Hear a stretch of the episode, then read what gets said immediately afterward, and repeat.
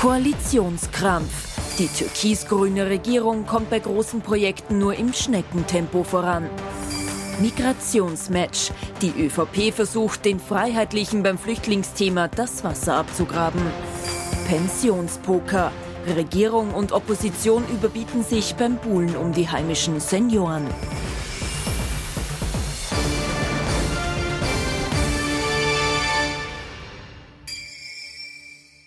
Herzlich willkommen zu unserem politischen Wochenrückblick. Ich freue mich, dass ich Sie begrüßen darf und ich freue mich, dass ich Sie begrüßen darf. Thomas Hofer, unser Politikexperte. Recht herzlich willkommen. Schönen guten Abend, Herr Knapp. Und unser Meinungsforscher Peter Heik, auch recht herzlich willkommen. Schönen Schön, dass Sie mit dabei sind. In der kommenden halben Stunde werden wir also die politische Woche analysieren. Maximal ein Jahr lang ist ja die schwarz-grüne Regierung noch im Amt. Spätestens in einem Jahr im Herbst wird gewählt. Und es sind noch jede Menge Gesetze in der Warteschleife. Und man hat das Gefühl, momentan geht so gar nichts weiter.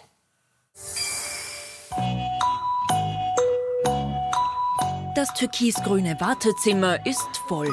Warten auf Postenbesetzungen, warten auf die Abschaffung des Amtsgeheimnisses, das Erneuerbare Wärmegesetz, das Klimaschutzgesetz. Trotzdem wird die Regierung nicht müde zu betonen, das alles wird im letzten Jahr der Legislaturperiode noch kommen. Es wird weiter verhandelt, zügig weiter verhandelt und es gibt auch schon die nächsten Verhandlungstermine. Wir sind da mit dem Koalitionspartner in einem guten Austausch. Und wir sind hier, äh, wenn man so will, äh, in den finalen Gesprächen äh, und da wird dieses Gesetz wird es geben. Und die finalen Gespräche gehen in Richtung Minimalkompromiss, etwa beim geplanten Informationsfreiheitsgesetz. Nach einem Regierungsentwurf sollen nur die 87 größten der über 2000 Gemeinden künftig Dokumente von sich aus veröffentlichen müssen, die restlichen nur auf Anfrage. Das letzte Wort dazu sei aber noch nicht gesprochen, so die Grünen. Also heißt es, weiter warten. Das Regierungsrezept gegen das volle Wartezimmer, sich selbst in einer eilig einberufenen Pressekonferenz für einen alten Hut loben, nämlich die Abschaffung der kalten Progression. Heute ist tatsächlich ein guter Tag für Österreichs Steuerzahlerinnen und Steuerzahler. Wir geben den Menschen das Geld zurück, das ihnen die Inflation auf der anderen Seite äh, auch nimmt. Es ist ein Paket für gesellschaftlichen Zusammenhalt. Viel Zeit für die Behandlung der Regierungsvorhaben bleibt aber nicht mehr, denn spätestens im nächsten Herbst muss die türkis-grüne Praxis schließen. Herr Hofer, die Abschaffung der gehaltenen Progression, das war schon ein ganz, ganz großer Schritt. Den haben wir aber jetzt auch schon sehr, sehr, sehr, sehr, sehr, sehr oft gehört. Das ist richtig äh, und man hat das jetzt gesehen in diesen Tagen, dass man versucht, diesen einen großen Wurf, den man wirklich gelandet hat, das muss man der Regierung auch lassen, in Richtung Abschaffung der kalten Progression, dass man das wie Weiland Sebastian Kurz, der hat das ja auch äh, öfter gemacht, war Meister seines Fachs äh, in dieser Disziplin, ähm, dass man wirklich das versucht, mehrfach zu verkaufen. Schon klar, das ist eine Drittel, hat man immer gesagt, reserviert man für jahresaktuelle Maßnahmen. Äh, Da hat sich auch, muss man sagen, die, die ÖVP, will nicht sagen durchgesetzt, aber doch ihre Handschrift hinterlassen, indem das durchaus in den Mittelstand reingeht, weil man da ja natürlich die Steuerstufen entsprechend anpasst. Ähm, Also das ist sicherlich ein fortgesetzter Verkaufsschlager, aber wie es im Beitrag auch angekündigt wurde oder, oder durchgeklungen ist, äh, natürlich bei ganz vielen anderen, vor allem ideologisch umstrittenen Themen, wie zum Beispiel dem Klimaschutz oder Informationsfreiheit auf der anderen Seite, da ist natürlich so der Wurm drinnen. Und da ist der Wahlkampf, der eigentlich schon begonnen hat, wann immer jetzt auch gewählt wird, spätestens in einem Jahr, ähm, natürlich die dominante Strategie beider Partner die, dass man sagt, na, lieber kümmern wir uns um die Zielgruppen, wollen uns da intern nicht vorwerfen lassen, dass wir da über den Tisch gezogen worden sind. Und das geht natürlich auf Kosten des Gesamtimages der Regierung. Das heißt, da droht natürlich eine Situation, wo es dann heißt, gut, die streiten eigentlich nur mehr und es geht nichts weiter. Und es ist jetzt schon noch ein Jahr, längstens. Und wenn man es bei diesem äh, regulären Termin belässt, dann muss man sich in den kommenden Wochen jetzt schon überlegen, was man noch gemeinsam auf die Reihe kriegt und wo man dann von mir aus auch äh, strategisch streitet. Wir kommen zum Meinungsforscher.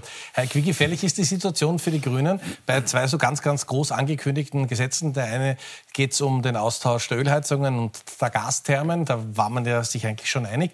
Und dann auch beim Informationsfreiheitsgesetz, das jetzt möglicherweise für mehr Transparenz sorgen soll, wo es aber wieder viele Ausnahmen gibt. Also zum Beispiel gilt das nur für Gemeinden über 10.000 Einwohner. Das heißt, im gesamten Burgenland wäre es nur Eisenstadt. Wenn das also jetzt so abgespeckt und wie man in Österreich nur halbert passiert, wie wäre das, diese Leuchtturmprojekte für die Grünen? Naja, also grundsätzlich ist es natürlich für jede Partei ähm, problematisch, wenn, es, wenn sie ihre pa Projekte nicht durchbringt. Wobei man natürlich ähm, unterscheiden muss. Ähm, Themen wie äh, Umwelt und Klima und alle damit verbundenen ähm, Aktionen sind für die Grünen natürlich deutlich gefährlicher, wenn man sie nicht durchbringt, als das Informationsfreiheitsgesetz. Das natürlich ein sehr, sehr wichtiger Teil ist. Da sind aber zum Beispiel auch die Neos schon äh, sehr, sehr lange, sehr stark dran an, an diesem Thema. Da glaube ich, wäre das nicht ganz so tragisch, wenn, wenn das jetzt nicht kommt oder scheitert. Ähm, wie gesagt, beim Thema Klima, da ist das immer sehr, sehr heikel für die Grünen. Am Ende des Tages wird aber in jedem Wahlkampf, jetzt auch in diesem beginnenden, bei den grünen Wählern und Wählerinnen folgendes Szenario auftauchen. Ähm, ich bin möglicherweise mit den Grünen in der Regierung, auch was diese Thematik betrifft, nicht so zufrieden, weil sie nicht das durchgesetzt haben im großen Stil, weil es sind schon ein paar Dinge passiert, ähm, die sie uns versprochen haben. Aber Große Frage, wen soll ich sonst wählen? Ähm, und die Grünen haben hier eine, eine Besetzung äh, von einem Thema, das ihr Core-Thema ist. Ähm, und dementsprechend wird das nicht so tragisch werden. Viel, viel eher sehe ich das Problem bei den, bei den Grünen, dass sie eine Politik der ÖVP unterstützt haben, ähm, lange, lange Zeit. Und vielleicht gibt es da Wähler und Wählerinnen, die sagen, wenn es ein neues Angebot gibt, also zum Beispiel ein Angebot, das deutlich weiter links steht, wie zum Beispiel die Kommunisten mit einem Spitzenkandidat, Kandidatin, der ein bisschen äh, breiter strahlt, wie zum Beispiel der Herr Dankl in Salzburg, oder wenn auch ein Dominik Vlatzny antritt, das ist dann die Gefahr, dass diese Menschen sagen, na, da weiche ich vielleicht aus. Aber das ist ja noch nicht eingetreten. Kommen wir noch mal zu diesem politischen Fall, das es in dieser Woche gegeben hat. Also es geht um dieses Gesetz, das äh, den Austausch äh, der Ölheizungen und der Gasthermen äh, forcieren soll. Da hat man sich auch ein Vorbild an Deutschland genommen. Da mhm. ist das jetzt zumindest durchgegangen. Das war eigentlich schon ausverhandelt. Dann hat man lange nichts gehört. Und jetzt äh, auf einmal hört man aus der ÖVP, naja, eigentlich ist das nicht gut, da sollte man noch mal zurück an den Staat. Also über konkrete Energiesprecherin Graf, die äh, das öffentlich gesagt hat, dass das so nicht kommen wird und dass man eigentlich das alles neu aufsetzen soll. Äh, hinter den Kulissen ist das in der Regierung schon länger diskutiert worden. Das war auch schon Thema vor dem Sommer. Dann ist etwas Entscheidendes passiert, nämlich äh, das, was Sie auch anklingen haben lassen in Ihrer Frage, nämlich Beispiel Deutschland. Da ist das ja deutlich nach hinten losgegangen und natürlich schaut man da auch immer ins benachbarte Ausland oder damals beim Thema ähm, Gelbwesten-Proteste in Frankreich nach Frankreich und schaut sich an und sagt, Opala, das ist aber falsch abgebogen, da gab es dann Proteste, also lass mal lieber die Finger davon. Das ist ein typisches Beispiel dafür, Stichwort ÖVP, dass man sagt, na greift man da nicht hin, damit vergrämen wir nur unsere Zielgruppen, die wir uns vielleicht auch noch mit den Freiheitlichen teilen. Und deswegen glaube ich, dass es bei diesem Gesetz und auch beim Thema Klimaschutzgesetz ganz allgemein sehr, sehr schwer werden wird in dieser Regierung, dass man noch was auf die Strecke bekommt.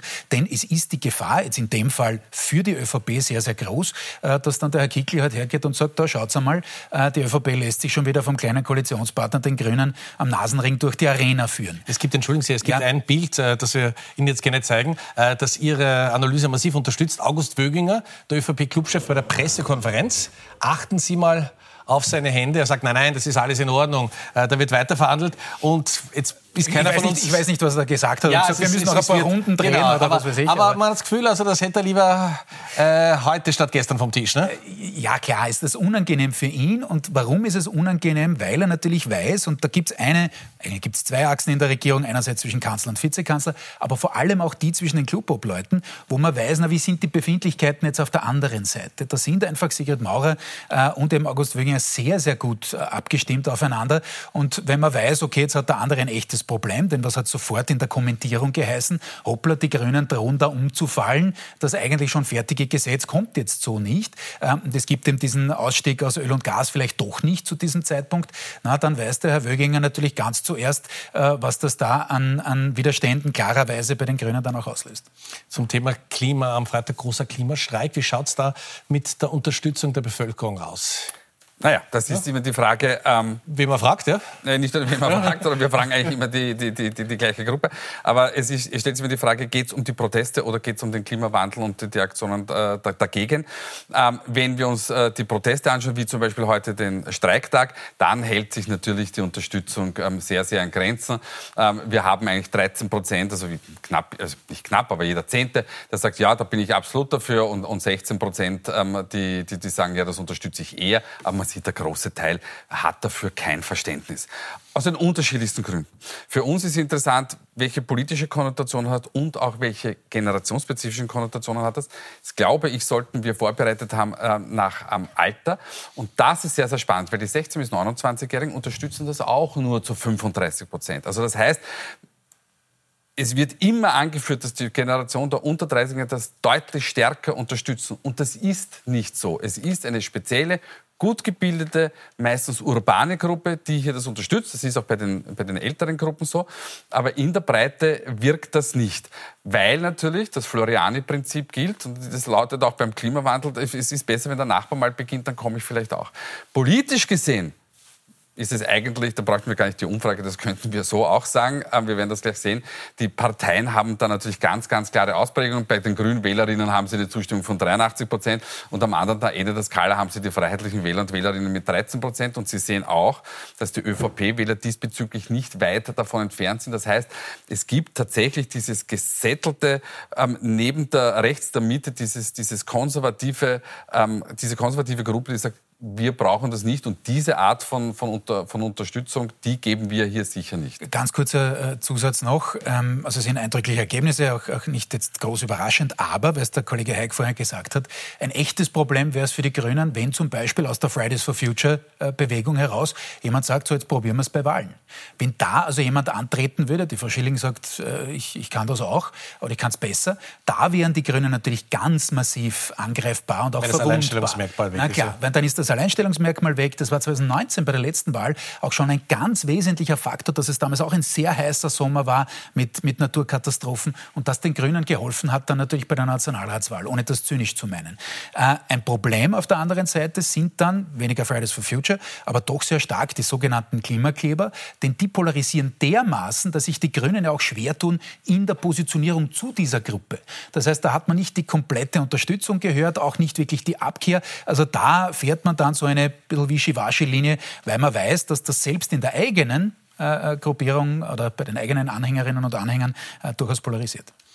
Sie sehen unseren politischen Wochenrückblick und wir kommen zum nächsten Thema, das Thema Migration. Sie haben die Bilder in dieser Woche wahrscheinlich gesehen. Bilder, die viele von uns massiv erschüttert haben. Lampedusa in Italien, da sind an einem einzigen Tag 120 Schiffe mit Flüchtlingen angekommen. Und das Thema Migration jetzt wieder nach Österreich und auf die politische Ebene gebracht, ist natürlich ein Thema. Da ist, auf der einen Seite ist es von der FPÖ besetzt und auf der anderen Seite versucht die ÖVP mit Karl Nehammer dieses Thema, wie einst mal Sebastian Kurz zu kapern.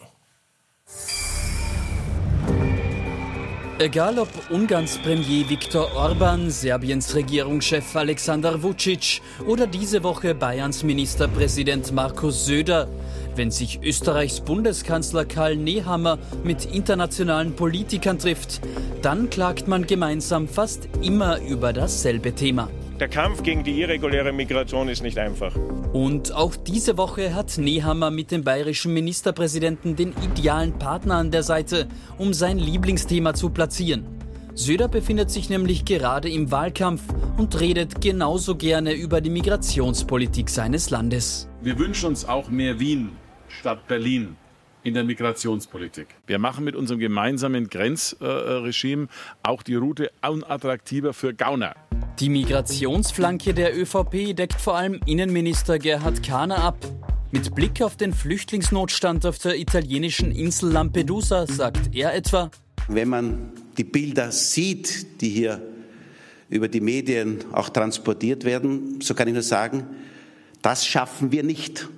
Das schafft Europa nicht. Jedes Mal, wenn die ÖVP das Thema Migration bedient, reibt sich die FPÖ die Hände. Ja, ist das die restriktive Asylpolitik, die die österreichische Volkspartei versprochen hat? Liebe Freunde, das ist eine Karikatur davon. Das hat mit restriktiv überhaupt nichts zu tun, sondern das ist 365 Tage im Jahr Tag der offenen Tür an den österreichischen Staatsgrenzen. Wenn jemand tausendmal Asyl sagt, dann haben wir es tausendmal nicht gehört.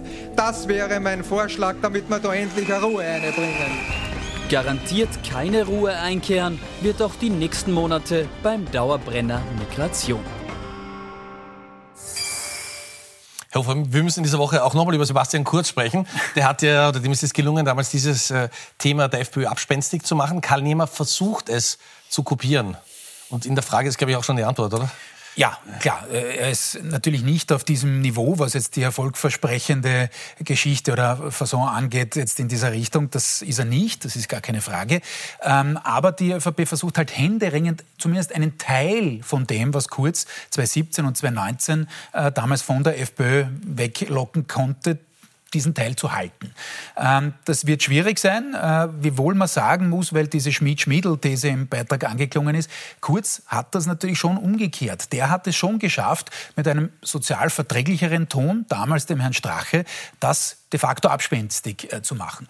Und damit wir über eine Zahl auch reden, worum geht es da? Es geht um rund eine halbe Million, sogar etwas mehr Wählerinnen und Wähler, die Erst- oder Zweitpräferenz ÖVP-FPÖ haben. Das heißt, es ist eine große Menge, die eben kurz äh, großflächig angesprochen hat. Nur deswegen konnte die ÖVP so wachsen, wie sie gewachsen ist bei den letzten beiden Nationalratswahlen. Und jetzt ist es eben so, dass äh, äh Nehammer versucht, einen Slogan, den der Herr Kickel äh, zuletzt hatte, nämlich 2019 bei der Wahl, äh, haben wir das auf sein Plakat, war schon er auch mit Konterfei oben, ähm, indem er draufgeschrieben hat, ohne uns kippt kurz nach links. Das will sozusagen Nehammer jetzt äh, den Gegenbeweis antreten. Ähm, ob das gelingt, ist, ist etwas zweifelhaft, sicher niemals auf dem Niveau, auf dem Kurz war. Er wäre heute nicht mehr dort, sage ich auch dazu, damit er nicht wieder die Mystifizierung einsetzt. Gar nicht. Aber äh, Nehammer versucht da eben inhaltlich ein bisschen was aus dieser Ära Kurz rüber zu retten äh, und da eben die Verluste, die natürlich die ÖVP äh, einfahren wird, das nächste Mal bei der Wahl so gering wie möglich zu halten. Herr Xim im Sommer abgefragt, äh, welche Politiker bei ganz speziellen Themen, also wem man da die meiste Lösungskompetenz gibt. Und äh, das Ergebnis ist jetzt beim Thema Migration wenig überraschend. Also sowohl beim Thema Migration als auch beim Thema Sicherheit. Man sagen, man sagen muss, Zahlen, beim ja? Thema Migration ist es eindeutig dort, also wir haben das genannt, äh, Zuwanderung und Integration, ähm, ganz klar ist, ist dort Herbert Kickel verortet. Wenn man das Thema jetzt trennen würde in Zuwanderung und Integration würde sich das Bild etwas differenzieren. Ähm, da wären dann auch zum Beispiel auch beim Thema ähm, Integration die, die Grünen und die SPÖ stärker. Beim Thema Sicherheit allerdings ist Karl Nehammer schon dabei. Ähm, und das heißt, das ist der Grund, dass das Nehammer auf diesem Thema natürlich drauf bleibt, abgesehen davon, nicht nur, dass er jetzt eine kleine Kompetenzzuschreibung hat, sondern auch seine Wähler und Wählerinnen fokussieren auf dieses Thema. Das Thema Sicherheit ist aber ein bisschen breiter gespannt. Es ist auch militärische, polizeiliche Sicherheit passt auch eher zu ihm als ehemaliger Innenminister. Die, die, die ÖVP hat ja auch das äh, Innenministerium derzeit mit Gerhard Kahner inne. Und, und das hat äh, wir schon im äh, ORF-Sommergespräch gezielt versucht zu lancieren. Er hat sich als Kanzler positioniert und hat von Herbert Kickel, seinem Gegenspieler, immer vom Sicherheitsproblem Kickel gespielt. Und da spricht er natürlich auf die Vergangenheit die im Integrationsministerium von Herbert Kickel an. Und wir werden sehen, im kommenden Jahr wird die ÖVP massiv versuchen, die Reputation von Herbert Kickl bei diesem Thema mit unterschiedlichsten Belegen zu unterstützen um ihm eben hier den Glauben bei der Bevölkerung zu nehmen. Ganz weil er eben damals Innenminister war. Ja, bitte. Ganz kurz dazu, weil es gut dazu passt und, und ich kann das nur unterstützen, was der Kollege gerade gesagt hat. Ich glaube, es geht für die ÖVP darum, bestehende Hürden abzubauen. Dass sie die FPÖ nicht rechts überholen kann, ist vollkommen klar. Es wäre auch lächerlich, dort, wo es versucht wurde in der letzten Zeit, Stichwort ÖVP Wien, äh, war es eher skurril ja, mit gewissen Videos, gar keine Frage. Äh, aber die ÖVP möchte eben diesen Wählergruppen, die man sich teilt mit der FPÖ, signalisieren, hoppala, wir haben auf dieses Thema nicht vergessen. Wir setzen eben auf Sicherheit. Deswegen auch die persönlichen Attacken gegenüber Kickel, äh, indem er sagt Sicherheitsrisiko und außerdem äh, ein, ein, ein Sky Shield, äh, also dieser Raketenabwehrschirm da, da müssen wir dabei sein. Da spielt die FPÖ mit dem Feuer, außerdem zu Russland nahe etc. Ähm, also da versucht man reinzugehen und genau diese 500.000, 600.000 Wählerinnen und Wähler davon zu überzeugen, dass eben Kickel jedenfalls aus Sicht vom Herrn Nehammer zu extrem ist äh, und so eben einige doch noch zu binden, die man eigentlich schon äh, verloren hatte äh, nach diesen ganzen Querellen und den ganzen Chat-Affären Kollege Hofer hat vollkommen recht. Und jetzt kommt noch etwas dazu, nämlich die schlechte Nachricht für die Sozialdemokratie. Es spitzt sich nämlich tatsächlich zu auf ein, ein Duell äh, Kickel versus Nehammer. Und die beiden werden das auch so halten, dass sie Babler möglichst draußen lassen und sagen, na du spielst da drüben am Katzentisch. Ähm, und Babler wird möglicherweise, insbesondere wenn es auf dieser thematischen Ebene und Fokussierung bleibt, nicht in dieses Spiel hineinkommen. Und dann wird am Ende des Tages möglicherweise, das ist der Plan sicher, die Frage lauten, Karl oder Herbert. Und dann wird es auch möglicherweise sozialdemokratische Wähler, die eine Affinität äh, in den konservativen Sektor haben, sich vielleicht dafür entscheiden, sagen, bevor es der Kickel wird, gebe ich lieber dem Nehammer und der ÖVP die Stimme und dann, gut, dann geht sich vielleicht eine Zweierkoalition mit der SPÖ aus, aber da gehen wir lieber ähm, auf, auf die Nummer sicher, die ähm, Karl Nehammer darstellen soll. Schlechte Nachrichten für die SPÖ und Andreas Derzeit ja. Kommen wir zu einer Wählergruppe, die ganz besonders interessant und umworben ist. Es geht um die Pensionistinnen und Pensionisten. 2,5 Millionen Menschen sind das in Österreich oder in etwa über ein Drittel der Wahlberechtigten. Und da sind sich alle Parteien einig, wenn es um die Pensionserhöhungen geht. Und die sind in diesem Jahr ganz besonders üppig ausgefallen. Es gibt 9,7 Prozent drauf auf die Pension. Für die zweieinhalb Millionen Pensionisten in Österreich war es eine gute Woche. Am Mittwoch verkündet die Regierung nämlich, dass Senioren künftig mehr im Börsel haben werden. Ab 2024 steigen die Pensionen wegen der hohen Teuerung nämlich um fast 10 Prozent. Ein Durchschnittspensionist bekommt im Monat 150 Euro mehr. Luxuspensionen ab knapp 6000 Euro werden ebenfalls erhöht und zwar um einen Fixbetrag von immerhin 570 Euro.